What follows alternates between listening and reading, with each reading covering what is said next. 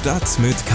News für Köln. Der tägliche Podcast des Kölner Stadtanzeiger mit Annika Müller. Moin zusammen und willkommen zu Stadt mit K. Sie sind bei der Ausgabe vom 10. Dezember gelandet. Hier gibt es jetzt in etwa 10 Minuten Nachrichten über und für Köln. Gesendet werden die Nachrichten aber ausnahmsweise mal nicht aus Köln, denn ich sitze im Homeoffice in Langenfeld. Wegen einer roten Meldung in meiner Corona-Warn-App musste ich heute früh einen PCR-Test machen. Der soll in so einem Fall ja eigentlich kostenlos sein. Das ist aber gar nicht so einfach, daran zu kommen. Wie das in Köln funktioniert, darüber sprechen wir später auch. Heute in Stadt mit K. Wie ist die Lage auf den Intensivstationen in Köln? Wir haben uns das mal ein paar Tage vor Ort angeschaut. Köln belegt Platz 2 unter den sexuell freizügigsten und liberalsten Städten. Und wo kriege ich in Köln als Kontaktperson einen kostenlosen PCR-Test her? Schlagzeilen. In Köln gibt es mittlerweile fünf bestätigte Fälle einer Infektion mit der Omikron-Variante. Laut Stadt handele es sich dabei um vier Männer und eine Frau. Die Fälle sollen soweit bekannt aber nicht miteinander zusammenhängen. Außerdem gibt es Änderungen bei den Corona-Regeln in Köln. Die Maskenpflicht gilt ab sofort zusätzlich auch in sämtlichen Fußgängerzonen auf den Ring und allen Einkaufsstraßen in Köln, täglich von 10 bis 22 Uhr. Das hat der städtische Krisenstab am Freitag beschlossen. Zuvor beschränkte sich die Maskenpflicht lediglich auf alle Kölner Weihnachtsmärkte, den Wallraffplatz, die Hohe Straße sowie die Schildergasse. Verstöße gegen die Maskenpflicht werden mit einem Bußgeld von 150 Euro geahndet. Grüne und CDU als größte Fraktionen im Stadtrat wollen dem ersten FC Köln einen zusätzlichen Anreiz schaffen, neue Sportplätze und ein Leistungszentrum in Marsdorf zu bauen. Die beiden Fraktionen haben beantragt, das neue frische Zentrum, das als Ersatz für den Großmarkt im Kölner Süden auf einer Ackerfläche in Marsdorf entstehen soll, deutlich zu verkleinern. Auf diese Weise könnte im Gegenzug ein Teil der Fläche frei bleiben, sodass für den ersten FC Köln mehr Platz für ein neues Trainingsgelände am westlichen Stadtrat entstehen würde. Das Kölner Wahlkreisbüro des neuen Bundesgesundheitsministers Karl Lauterbach von der SPD ist in der Nacht zu Freitag mit Parolen besprüht worden, die offenbar im Zusammenhang mit den Corona-Impfungen stehen. Wie eine Polizeisprecherin der deutschen Presseagentur sagte, schmierten Unbekannte unter anderem Krankheitsminister und Mörder sowie Hände weg von unseren Kindern an das Büro. Der Staatsschutz habe die Ermittlungen aufgenommen. So, jetzt kommen wir zu den Themen, die wir etwas ausführlicher besprechen wollen. Und ich entschuldige mich schon mal für die Corona-Dichte in der heutigen Folge. Das ist nämlich auch unser erstes Thema. Corona News. Meine Kollegen Anna Westkemper und Paul Groß haben vergangene Woche einige Tage auf der Station 4b, der internistischen Intensivstation der Kölner Uniklinik, verbracht. Dort liegen Menschen, die am schlimmsten von Corona betroffen sind. In unserem Podcast-Format Talk mit K haben die beiden jetzt Sarah Brasak erzählt, was sie da so erlebt haben. Ich habe die Folge tatsächlich gerade erst geschnitten und ich lasse sie jetzt mal in eine Stelle reinhören, die mich besonders bewegt hat. Ja, ich glaube, ein Fall, den wir ähm, da auch ein bisschen begleitet haben über die Zeit, in der wir da waren, ähm, ist ein Mann Anfang Mitte 30 äh, gewesen, der auf die Intensivstation gekommen ist, der auch nicht geimpft war und ähm, bei dem sich das Ganze dann so weit ähm, ja, weiter eskaliert hat, ähm, dass er eben auch die Behandlung abgelehnt hat und dass er zum Schluss auch die Intubation abgelehnt hat, obwohl das Pflegepersonal und auch das ärztliche Personal immer wieder auf ihn eingeredet hat und gesagt hat, wenn Sie sich jetzt nicht intubieren lassen, werden Sie es voraussichtlich nicht schaffen. Mit der Intubation hätte er die eben schon angesprochene 50-50 Chance und der Mann hat das verweigert und man kann sich dem Patientenwillen dann da natürlich auch nicht widersetzen. Er hat aber auch gesagt, äh, er möchte leben und er ist davon ausgegangen, er ist jung, er ist stark und er schafft das. Und ja, dann hat er irgendwann ähm, das Bewusstsein verloren und erst ab diesem Punkt konnte quasi das ärztliche Personal einschreiten und die Intubation durchführen. Und dann war es aber schon so spät, das muss, äh, zu spät, das muss man ganz radikal so sagen. Es ist dann über einen längeren Zeitraum versucht worden, äh, diesen Patienten zu reanimieren und äh, dieses Leben zu retten. Aber das ist nicht gelungen und das ist nicht gelungen, weil dieser Mann die Behandlung verweigert hat. Das ganze Gespräch finden Sie auf kca.de und auf allen gängigen Podcast-Plattformen. Ich kann Ihnen aber auch sehr empfehlen, am Samstag einfach mal einen Blick in die Zeitung zu werfen. Da finden Sie dann nämlich die große Reportage von Anna und Paul. Köln. Um für ein bisschen Abwechslung zu sorgen, geht es jetzt nicht um Corona, sondern um LGBTQ. Das Online-Magazin Last hat Köln auf Platz zwei der sexuell freizügigsten und liberalsten Städte der Welt gewählt. Auf der Website von Last, das sich als das Online-Magazin für Sex bezeichnet und aus der Sexindustrie und zu Erotikthemen berichtet, wurden insgesamt 18 Städte weltweit mit ins Ranking aufgenommen. Beurteilt wurden sie nach unterschiedlichen Kriterien der sexuellen Freizügigkeit und Liberalität – Darunter etwa, wie viele Gay-Bars, Sexshops und Gay-Events es in einer Stadt gibt. Aber auch gesetzliche Regelungen spielten eine Rolle. Ob etwa die gleichgeschlechtliche Ehe oder Sexarbeit legal sind, das rechtliche Geschlecht ohne OP geändert werden kann und ob es Zugang zu Verhütungsmitteln und Medikamenten zur HIV-Prophylaxe gibt. Bei dem Ranking landete eben Köln auf Platz 2, auf Platz 1 war New York, auf Platz 3 war Berlin. Ich wollte mir dazu auch noch mal eine Meinung aus der Szene holen und habe mit Dominik Weiß gesprochen. Er ist pädagogischer Mitarbeiter im Anyway und leitet das queere Antidiskriminierungsprojekt Wir. Das steht für Wissen ist Respekt. Grund für die positive Bewertung Kölns sind hauptsächlich die vielen Veranstaltungen für queere Menschen, die es in Köln gibt. Was hältst du von diesem Kriterium? Also grundsätzlich muss man ja zu der Studie sagen, dass die gar nicht explizit nach Queerfreundlichkeit fragt, sondern ähm, wie sexuell offen eine Stadt erscheint und sich gibt durch bestimmte Parameter. Das ist ja auch nicht wissenschaftlich. Deshalb kann man da jetzt auch nicht ganz so viel von ableiten. Und die Frage bleibt dann natürlich auch, welche Veranstaltungen sind gemeint? Sind das explizit queere Veranstaltungen oder geht es generell um Veranstaltungen, die äh, für äh, Sexualität sozusagen offen sind? Deshalb finde ich das tatsächlich einen schwierigen Parameter, um zu beurteilen, wie queerfreundlich Köln ist.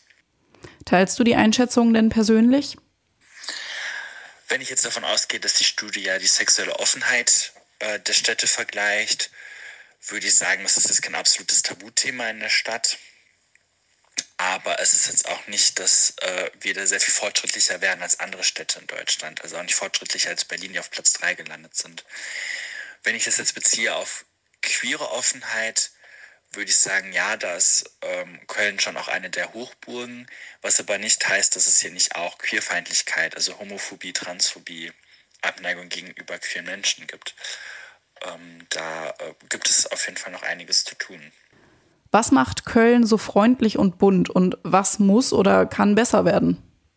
Ich würde sagen, das liegt vor allem in der kölschen Mentalität. Das heißt ja nicht umsonst, jeder Jack ist anders. Und ich glaube, das ist der Grund dafür, dass unsere Stadtgesellschaft auch so offen und bunt ist und erstmal Leute so empfängt, wie sie sind und wie sie hierher kommen. Das ist natürlich auch ein Grund, warum wir in queerer Hinsicht äh, sehr offen sind und auch als eine der Hochburgen in Deutschland gelten. Für äh, lesbische, schwule, bisexuelle, trans, inter und andere queere Menschen. Das heißt aber nicht, das deutete ich auch schon an, dass es keine Queerfeindlichkeit gibt. Wir wissen zum Beispiel, dass 58 Prozent der Kölner Jugendlichen aufgrund ihrer queeren Identität gemobbt oder beleidigt werden und jede, jeder Vierte sogar körperliche Gewalt erfährt. Wir wissen auch von Besuchenden bei uns hier im Jugendzentrum, dass sie angegriffen werden. Zum Beispiel ein Transjugendlicher wurde vor kurzem am Hansering an der S-Bahn angegriffen, äh, weil direkt angenommen wurde, dass die Person trans ist. Äh, wir äh, wissen, dass Leute, die auf der Schafenstraße sind, also hier die queere Meile in Köln, auf dem Nachhauseweg dann angegriffen werden. Es gab vor ein paar Monaten äh, eine Autofahrt, wo jemand äh, sehr schnell durch die Schafenstraße gefahren ist, vermutlich auch in der Absicht, Leute zu verletzen. Ein Mann ist auch ins Krankenhaus gekommen. Also wir merken, da gibt es immer noch Bedarf und das merken wir auch vor allem in unserer queeren Bildungsarbeit, wenn wir mit äh, Schulen zu tun haben. Da ist eine grundsätzliche große Offenheit in äh, der Mehrheit der Stadtgesellschaft, aber es gibt trotzdem immer noch Vorbehalte, Vorurteile und Diskriminierungen.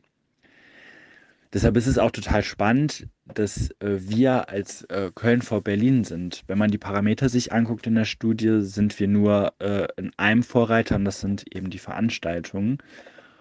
Und in äh, Berlin gibt es mehr Bars und mehr Orte, wo sich äh, queere Menschen auch treffen könnten. Und vermutlich hängt es auch damit zusammen, dass Köln noch diese extra Orte hat und braucht. In Berlin ist die Szene nochmal viel gestreuter und nochmal in der breiten Masse vielleicht akzeptierter. Und das ist ja auch ein Zeichen, dass Köln extra Orte wie zum Beispiel die Scharfenstraße oder auch das Anywhere als queeres Jugendzentrum braucht.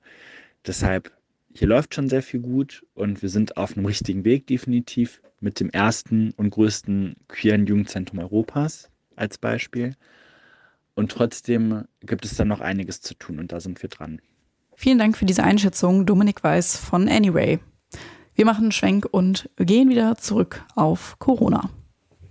Corona News. Ich habe es in der Anmoderation ja schon angesprochen. Heute soll es auch um PCR-Tests gehen. Meine Kollegin Kati Stolzenbach hat sich nämlich mal schlau gemacht, wie man in Köln als Kontaktperson eigentlich an einen kostenlosen PCR-Test kommt. Und sie ist mir jetzt per Internet zugeschaltet. Hallo Kati. Hallo Annika. Also ich konnte meinen PCR-Test heute ja kostenlos machen, weil meine Warn-App rot war. War tatsächlich trotzdem nicht so leicht rauszufinden, wo das geht, weil viele Teststellen auch mit der App trotzdem Geld verlangen wollen und einige aus Kapazitätsproblemen auch mittlerweile gar keine PCR-Tests mehr anbieten. Müssen mir die Teststellen nicht den PCR-Test bei Roter Warn-App umsonst anbieten? Theoretisch müssen sie das schon. So steht es zum Beispiel auch auf der Internetseite der Stadt Köln. Wo das auch auf jeden Fall geht, ist im Testzentrum vom Gesundheitsamt und im Testzentrum der Uniklinik. Aber bei den meisten anderen Testzentren wird es schwieriger. Also die machen das oft kostenlos nur dann, wenn man vorher auch einen positiven Schnelltest ähm, gemacht hat und den auch vorlegen kann. Also entweder hat man vorher in dem Testzentrum schon einen positiven Schnelltest gemacht oder legt halt äh, einen Nachweis vor, dass man woanders einen gemacht hat. Und zum Teil wurde mir gesagt, die rote Warn-App wird nicht akzeptiert, ähm, weil deren äh, Labore einfach komplett überlastet sind. Hm. Und ähm, dann gibt es ja aber auch noch den Fall, dass die Warn-App gar nicht rot wird, obwohl man genau weiß, dass man Kontaktperson ist. Was macht man denn dann? Dann kann es tatsächlich schwierig werden. Ähm, das Problem bei der Corona-Warn-App ist zum Teil, dass ähm, die Risikobegegnung erst Tage später, manchmal sogar nach einer Woche erst ähm, angezeigt wird. Das weiß ich auch aus dem Bekanntenkreis. Und dann ist es halt schwierig, wenn man keine rote Warn-App hat, dann braucht man tatsächlich irgendeinen offiziellen Bescheid vom Gesundheitsamt, dass man Kontaktperson ist. Da ist aber wieder gerade das Problem, dass die Gesundheits-, äh, das Gesundheitsamt so überlastet ist. Und die melden sich zum Teil auch erst nach mehreren Tagen oder auch teilweise nach einer Woche, habe ich jetzt auch schon gehört. Hm. Und wenn man diesen offiziellen Bescheid aber nicht hat, dass man Kontaktperson ist, dann äh, hat man halt auch wieder keinen Anspruch. Da hat mir jetzt aber dann ein Stadtsprecher gesagt, ähm, man muss dann halt am besten ins Testzentrum vom Gesundheitsamt gehen und da dann wirklich glaubhaft versichern, dass man Kontaktperson einer PCR ähm, getesteten äh, Person ist, also positiv getesteten Person ist. Und dann bekommt man da auch seinen äh, kostenlosen PCR-Test.